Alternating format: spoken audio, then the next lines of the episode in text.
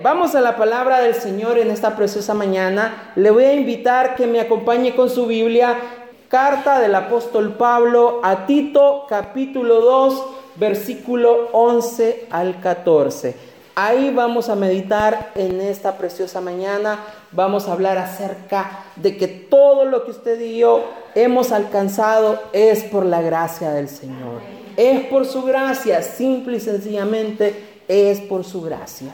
Si no fuera por eso, usted y yo no estaríamos acá. O qué sería de nosotros, no lo sé. Pero una cosa sí sé, es que cuando usted y yo hemos venido y entregado nuestra vida al Señor, estamos diciéndole, Señor, aquí está mi vida, úsala para lo que tú desees. Tito capítulo 2 versículos 11 al 14. Tito está después de Timoteo. Timoteo, Tito. Son dos cartas a Timoteo y después está Tito.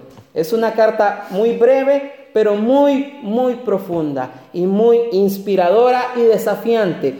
La palabra del Señor dice de la siguiente manera, porque la gracia de Dios se ha manifestado para salvación a todos los hombres, enseñándonos que, renunciando a la impiedad y a los deseos mundanos, vivamos en este siglo sobria, justa y piadosamente, aguardando la esperanza bienaventurada y la manifestación gloriosa de nuestro gran Dios y Salvador Jesucristo, quien se dio a sí mismo por nosotros para redimirnos de toda iniquidad y, y purificar para sí un pueblo propio, celoso de buenas obras. Amado Señor, en esta mañana estamos delante de tu presencia, Padre, dándote gracias porque nos das el privilegio y la oportunidad de estar esta mañana aquí en tu casa, Señor, adorándote, glorificándote, dándote gloria, dándote honra, Señor. Y en esta mañana venimos delante de tu presencia, Señor, suplicándote que seas tú abriendo nuestro entendimiento, que seas tú llenando nuestras vidas y que tu palabra toque las fibras más íntimas de nuestro ser, Señor. Que tu Espíritu Santo traiga a nuestra mente entendimiento y a nuestro corazón esperanza, fortaleza y fe. Padre, en esta mañana, que tu palabra cumpla el propósito con el cual es predicada, Señor. Y tú conoces las intenciones y los pensamientos y las dificultades y a cada uno de los que estamos acá reunidos. Señor, ministra en esta mañana con tu preciosa palabra, Padre. Gracias, Señor, en el nombre de Jesús. Amén y amén. Puede tomar asiento en esta mañana. Así que esta mañana vamos a hablar que esto es por gracia.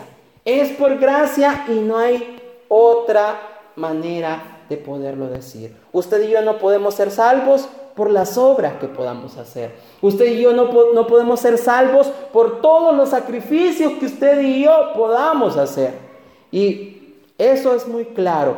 Únicamente somos salvos por la gracia del Señor y por poner nuestra fe en la obra redentora de Cristo en la cruz del Calvario por usted y por mí. Así que esta mañana usted y yo debemos de agradecer al Señor porque su gracia nos ha salvado y nos enseña a hacer la voluntad perfecta de Dios para nuestras vidas. Hay una sola palabra que encierra toda la riqueza que usted y yo encontramos en Cristo. Y esa palabra se llama gracia. ¿Y, qué es eso de recibir gracia o qué es la gracia? Mire, la gracia es una palabra que se encuentra más de 150 veces solo en el Nuevo Testamento.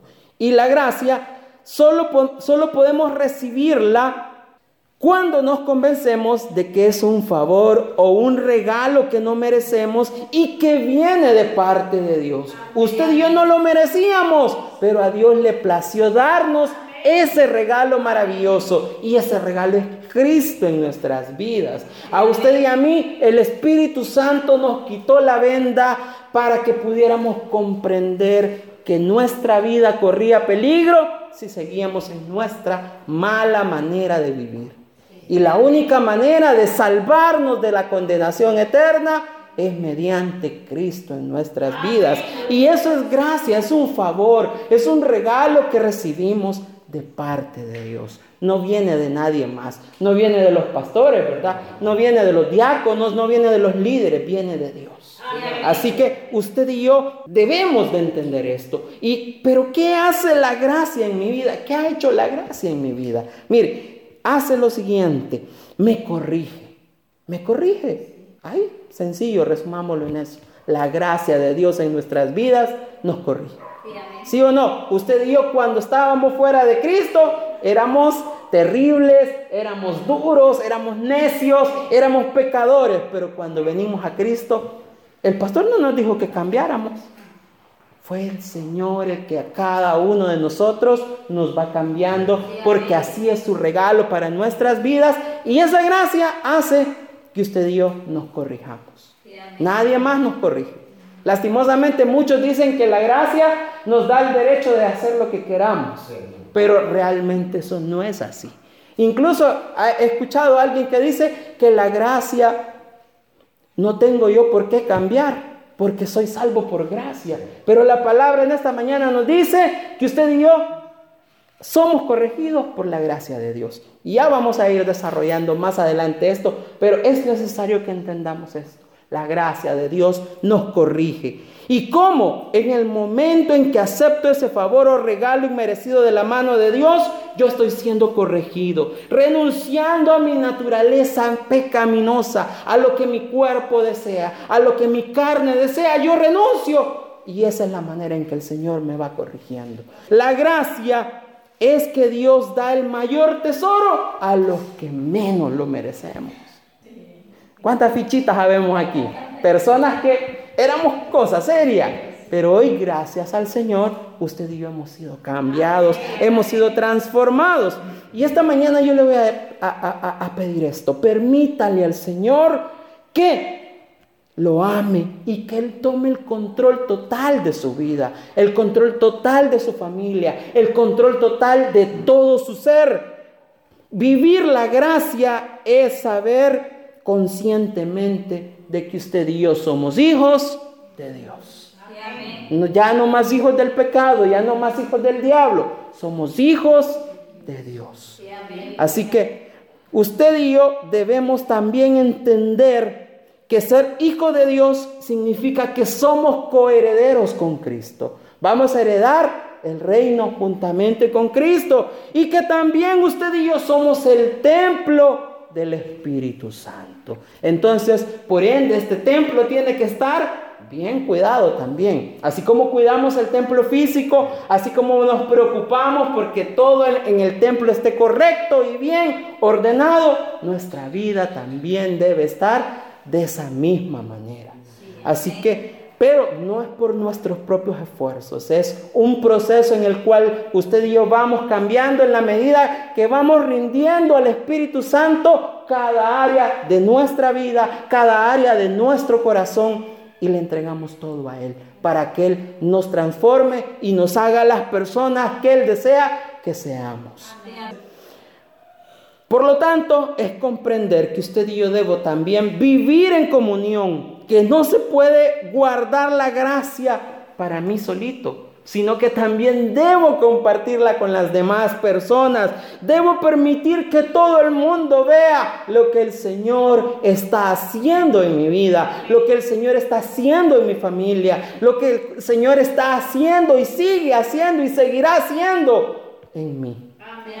No solamente es para mí, yo lo tengo que dar. Dice la palabra, por gracia recibisteis, dad de gracias. Entonces demos de esa misma manera. Eh, a veces queremos imponerle a la gente cosas que no son. Cuando la palabra me dice, así como yo te di de gracia, tú también debes darle a otros de esa gracia que yo te he dado. Y a veces al contrario hacemos todo diferente. Nos volvemos crueles, nos volvemos legalistas, nos volvemos señaladores del pecado. Y entonces no estamos demostrando la gracia de Dios a los demás. Es cierto, hay que señalar el pecado, hay que señalar cuando las cosas no están bien, pero con el amor de Cristo.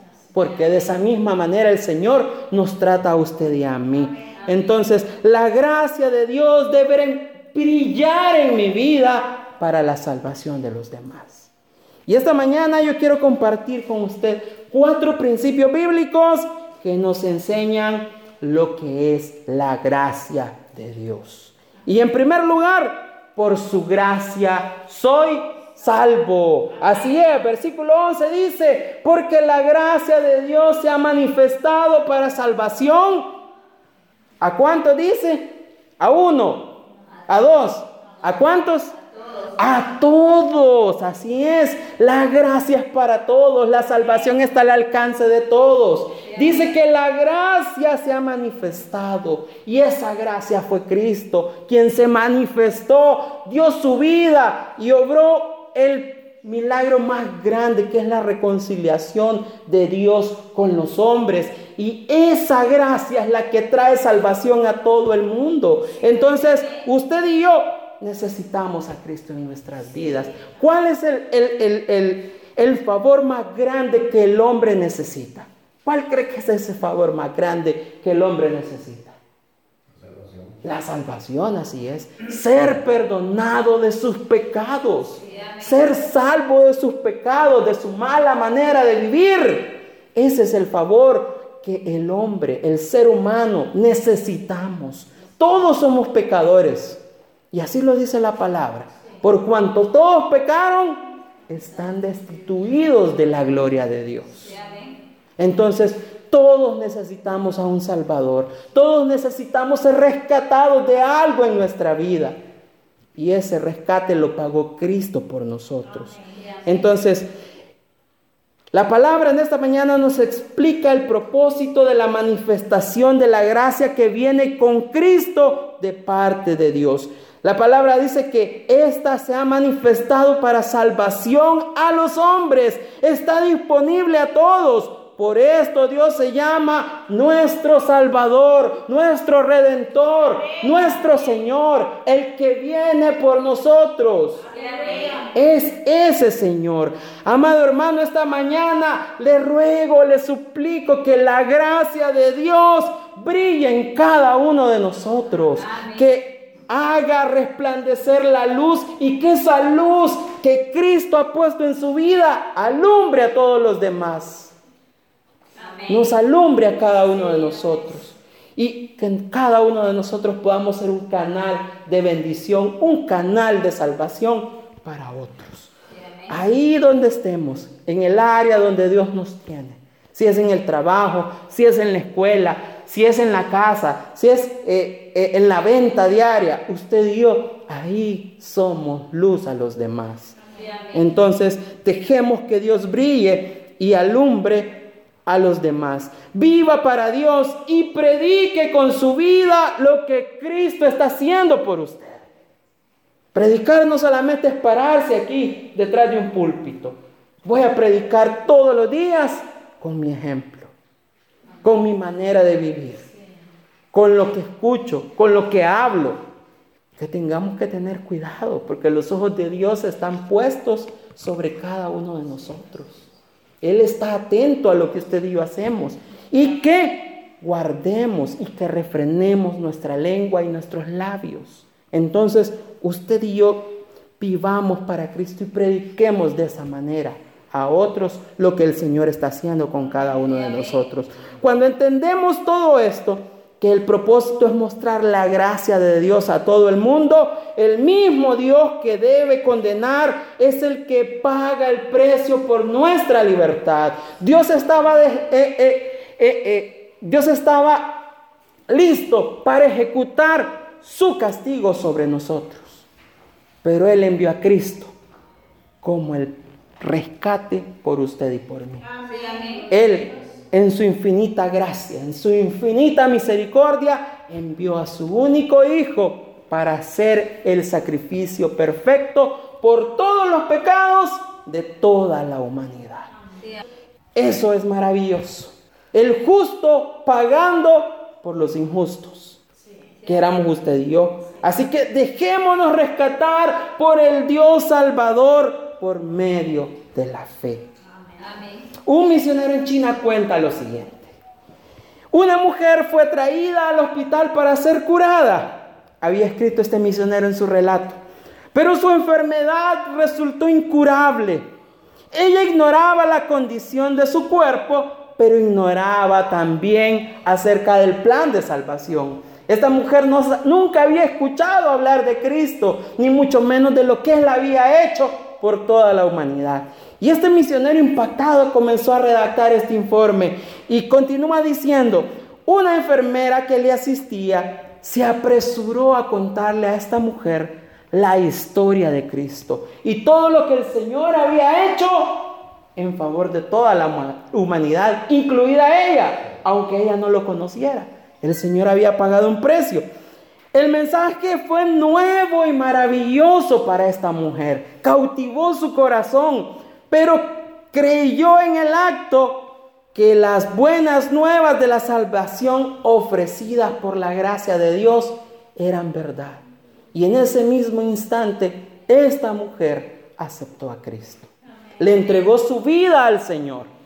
El relato continúa diciendo, entonces tuvo un deseo ardiente de ir a sus amigos con el precioso mensaje del amor del Salvador. Dijo al siguiente día a la enfermera, le suplico que le pregunte al doctor, ¿en cuánto tiempo estaré curada? La enfermera corrió hasta donde los doctores, conversó con ellos y volvió con el siguiente mensaje. Los médicos me dicen que tengo que decirle la verdad. Usted jamás se va a curar. ¿Y cuánto tiempo viviré? Preguntó aquella mujer. La enfermera le dice, tres meses con el cuidado que le estamos dando aquí en el hospital, con la atención que le estamos brindando, va a durar tres meses. Ay, dice aquella mujer, ¿y cuánto tiempo viviré? Si vuelvo a mi pueblo, con el bendito y, precioso mensaje del cielo. La enfermera le dijo, quizás no dure más de tres semanas. ¿Y usted cree que esa mujer se, se echó para atrás? No, esta mujer dijo, alcánceme mi ropa, que hoy voy a salir del hospital. No pudieron desmotivarla, no pudieron quitarle el ánimo ni el gozo que esta mujer tenía. Y le dijo a la enfermera, ¿piensa usted que me preocupa la pérdida de unas semanas de vida? donde nunca han oído hablar del Salvador y donde sin saberlo están perdidos. Yo prefiero irme a mi pueblo y decirle a todo el mundo lo que esta lo que este hombre vino a hacer a la tierra por nosotros para que todos seamos salvos. Y esta mujer dejó el hospital y se fue a predicar. Y hasta ahí llega el relato del misionero. Entonces usted y yo debemos entender que la gracia sostiene nuestra salvación. La gracia del Señor, ya que el hombre no puede salvarse por sus propias obras o por todo lo que haga, jamás el hombre se puede salvar es por gracia. Y es la gracia del Señor. La gracia de Dios ahora ha sido manifestada en Jesús. Él es la gracia perfecta para todos. dice el evangelista Juan, hablando de la gracia, él dice, la ley vino por medio de Moisés, pero por medio de Cristo vino la gracia que trae luz a todos los hombres. Así que usted y yo entendamos que el Señor Jesús es el resplandor de la gloria del Padre manifestado como nuestro sol de justicia que debe de brillar para todos los demás.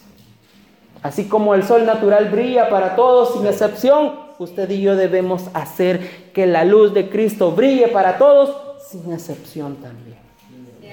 En segundo lugar, la gracia de Dios nos enseña a vivir en santidad.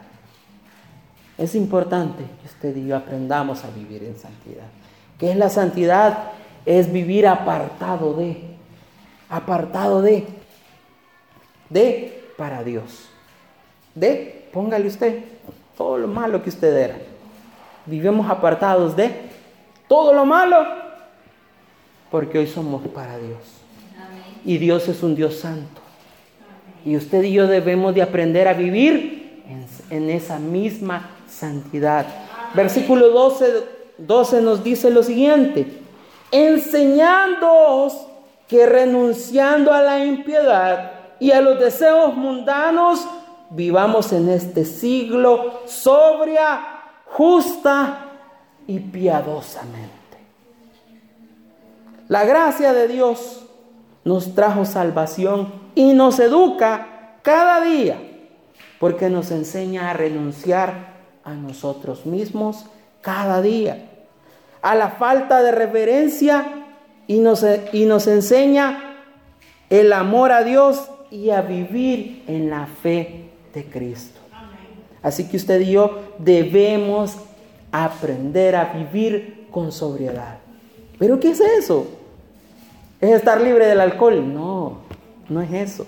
Sobriedad es la capacidad espiritual que nos permite mantener puros nuestros pensamientos.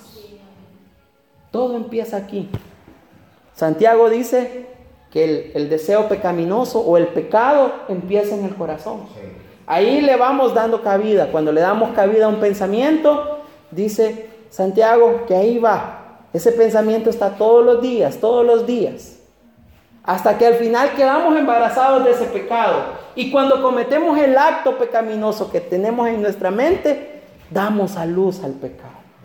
Entonces, usted y yo debemos aprender a rendir nuestros pensamientos al Señor. Los deseos más profundos de nuestro corazón que van en contra de la voluntad de Dios, debemos aprenderlos a rendir a Él. Porque Él es el que nos ayuda a mantenernos sobrios, puros de nuestros pensamientos. Se trata de colocar la cabeza bajo el control de Cristo. Debemos entregarle todo a Cristo para que Él tome el control de todo lo que somos. No solamente se trata de, sí, acepto y hasta ahí nomás, sino que usted y yo todos los días vamos creciendo, porque todos los días tenemos que relacionarnos con el Señor. Así como se relaciona todos los días con la familia, así usted y yo debemos de relacionarnos todos los días con Cristo. También debemos aprender a vivir en forma justa. Debemos de ser justos con todos. La vida justa está dedicada a obedecer la palabra del Señor. Esta bendita palabra me enseña a mí cómo debo de aprender a vivir cómo debo de conducirme en Cristo, cómo debo de decirle al mundo lo que Dios ha hecho en mi vida. Usted y yo debemos buscar esa vida justa en la palabra del Señor, porque ella es el modelo de la perfecta justicia de Dios. Aquí encontramos la perfecta justicia de Dios. Todo lo que está escrito aquí está escrito para que nosotros lo conozcamos y que sepamos también todo lo que Dios ha hecho por nosotros. Usted y yo debemos leer completamente nuestra, la palabra de Dios todos los días de nuestra vida, no solamente aquí en el culto. ¿Cuántos leen la Biblia todos los días? Leamos, leamos, nutrámonos. Y si no, digámosle a alguien que nos lea, aunque sea el versículo del día. ¿Cuántos lo leen? ¿A cuántos se los leen el versículo del día? Exacto. Entonces, de esa manera vamos creciendo también. Debemos aprender a vivir en forma piadosa. Un hombre piadoso es aquel que dedica cada aspecto de su vida para agradar a Dios. Usted está tratando de agradar a Dios, usted está luchando por ser una persona piadosa, porque le está rindiendo a Dios todos los días una parte de su vida. Así que le invito a seguir dedicando a Dios cada área de su vida. No hay que empujarle o retarle o manipularle. Usted solito va a ir buscando porque va a ir necesitando todos los días crecer en el Señor. El hombre piadoso está motivado por el amor de Dios. Quien ha sido salvado de la pena del pecado será también salvo del poder del pecado. Le pregunto, si usted de las ramas de un árbol cuelgan mangos, ¿qué clase de árbol es ese? Un mango. Si, si de las ramas de un árbol cuelgan jocotes, ¿qué clase de árbol es ese? Jocote. Si de un árbol cuelgan naranjas, ¿qué árbol es ese? Un árbol de naranja. Así es. Ahora le pregunto, si en la vida de una persona se observan frutos espirituales, estamos ante qué tipo de persona? Una persona salva. Pero si en la vida de una persona solo se observa pecado, ¿ante qué clase de persona estamos? Ante un incrédulo, ante un pecador. ¿Por qué? Porque el Espíritu Santo en nosotros da fruto. Y, el Señor nos llama a que usted y yo demos fruto en abundancia. Entonces, procuremos estar pegados a la vida y procuremos estar siempre nutriéndonos de la palabra. Porque haciendo eso, usted y yo vamos a dar fruto al ciento por uno. Así que, por lo tanto, si estamos firmes en el Evangelio, entonces estamos firmes en la gracia de Dios. Venga quien venga con nuevas doctrinas, nuevos pensamientos, nuevas corrientes, no nos van a mover. O que alguien nos venga a decir, yo le traigo una profecía nueva, pastor, y recíbala. No lo va a mover, porque esta es la profecía. Y la profecía ya ha sido revelada y es la santa y bendita palabra del Señor.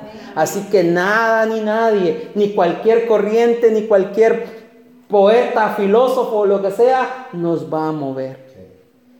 Entonces, es importante que usted y yo nos arraiguemos a la palabra, nos mantengamos firmes en nuestra fe. Hay una película que trata sobre eso, de mantenerse firme en la fe.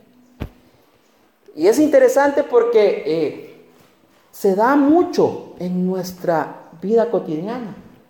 Y es la película Dios no está muerto que habla acerca de eso, de un profesor que a todos sus alumnos les pide que firmen que Cristo no existe, que Dios no existe, que Dios está muerto.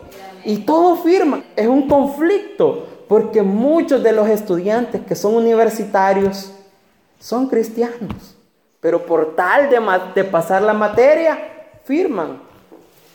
Y hay uno nada más que se le planta firme y le dice, no, Dios está vivo. Y toda la trama va en ese sentido, en el hecho de que llevan a juicio a Dios. En su mente reprobada, lleva a juicio a Dios y al alumno como el abogado defensor. Al final, para no serle larga la historia, porque sé que usted ya vio la película, este hombre acepta a Cristo, pero porque hubo un alumno persistente que no desmayó en su fe a cambio de nada. Aunque eso le significara dejar la materia, dejar el curso. Perdió hasta su novia, perdió a sus amigos por el hecho de mantenerse firme en su fe. Entonces usted y yo debemos mantenernos firmes en nuestra fe. Debemos de vivir en santidad. Viviendo en santidad nos vamos a mantener firmes firmes en Cristo, porque Él es nuestra roca. Él es nuestro alto refugio, dice el salmista. Él es la roca inconmovible de los siglos a la que yo me puedo acercar. Y nada ni nadie me va a mover ni me va a hacer tambalear. Entonces somos salvos y somos santos por la gracia de Dios.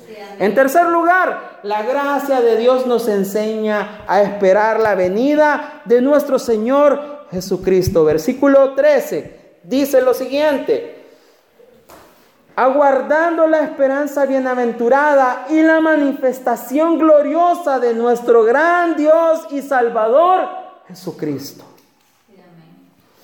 Ese futuro, ese futuro encuentro con nuestro Señor Jesús traerá la eliminación permanente de todo el pecado. Hay dos cosas que nos van a impactar de la gloria de Dios. Uno, la presencia de Cristo. Y dos, la ausencia total del pecado. Porque Cristo será el todo de todo el mundo. Esperemos con entusiasmo esa esperanza bienaventurada prometida que pronto vendrá. Pronto vendrá. El Señor está a las puertas. El Señor está a las puertas y usted y yo debemos de anhelar la segunda venida de Cristo. Usted y yo debemos anhelar estar con Él en el cielo.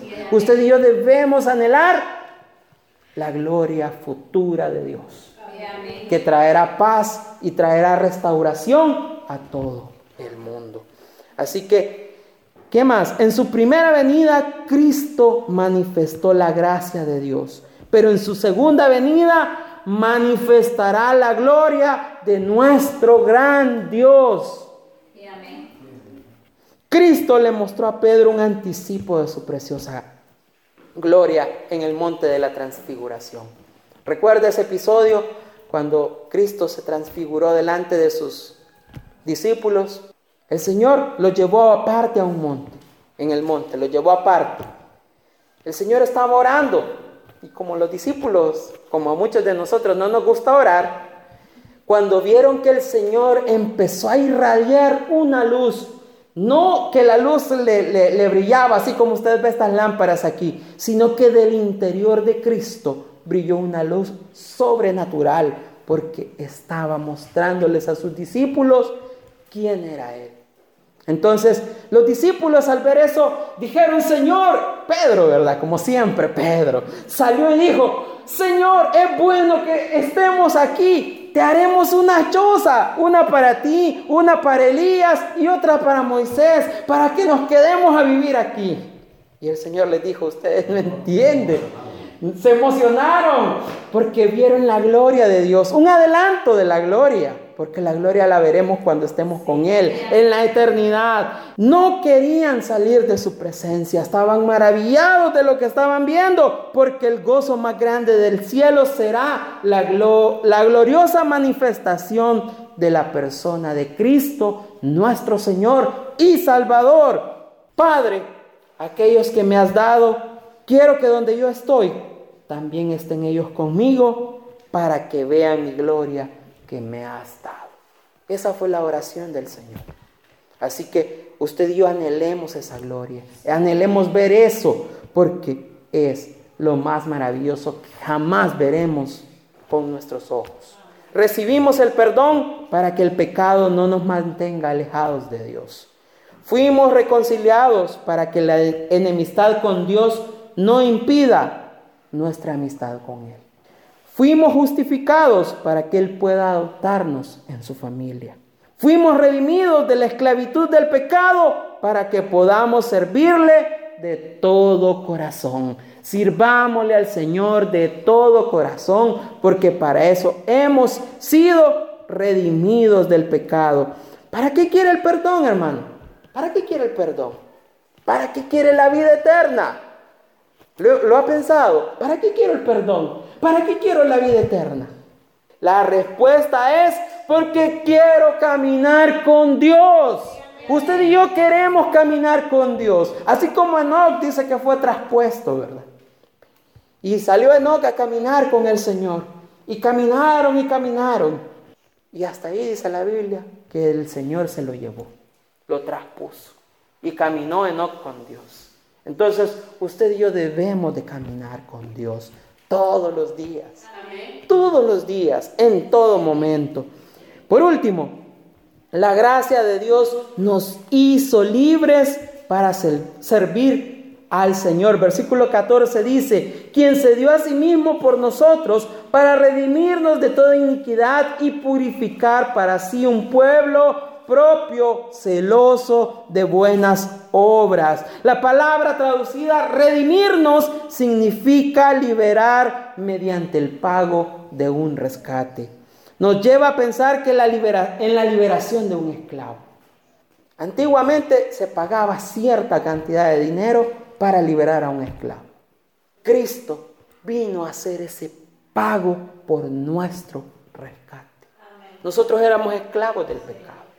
Pero el sacrificio redentor de Cristo en la cruz pagó ese precio por usted y por mí. Así que usted y yo debemos saber que el Señor se hizo hombre y vino al mundo lleno de esclavos para poder liberar a muchos de ellos.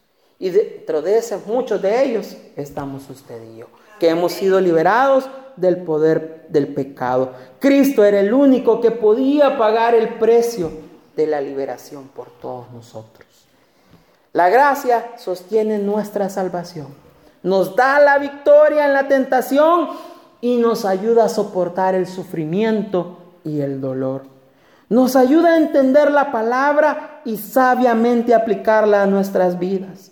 Nos atrae a una estrecha comunión y oración y nos permite servir al Señor eficazmente. En pocas palabras, existimos y estamos firmes por su gracia.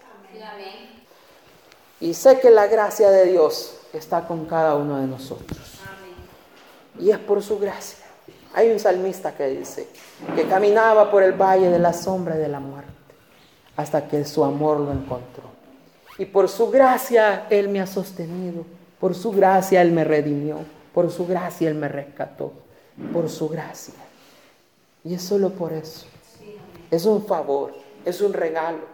¿A cuántos les gustan los regalos? ¿A usted no le gustan los regalos? ¿A mí? A mí más o menos. Asombrado. A todos nos gustan los regalos. ¿Y qué hace cuando le dan un regalo? Se alegra, se pone feliz. Pero mira, a mí cuando me dan un regalo, yo no ando ahí dobladito, quitándolo con cuidado. No, lo despedazo. Porque yo quiero saber qué es lo que está adentro. Entonces, Cristo es ese regalo que está en sus manos. Es ese regalo que tiene que ser traspasado a una y a otra y a otra.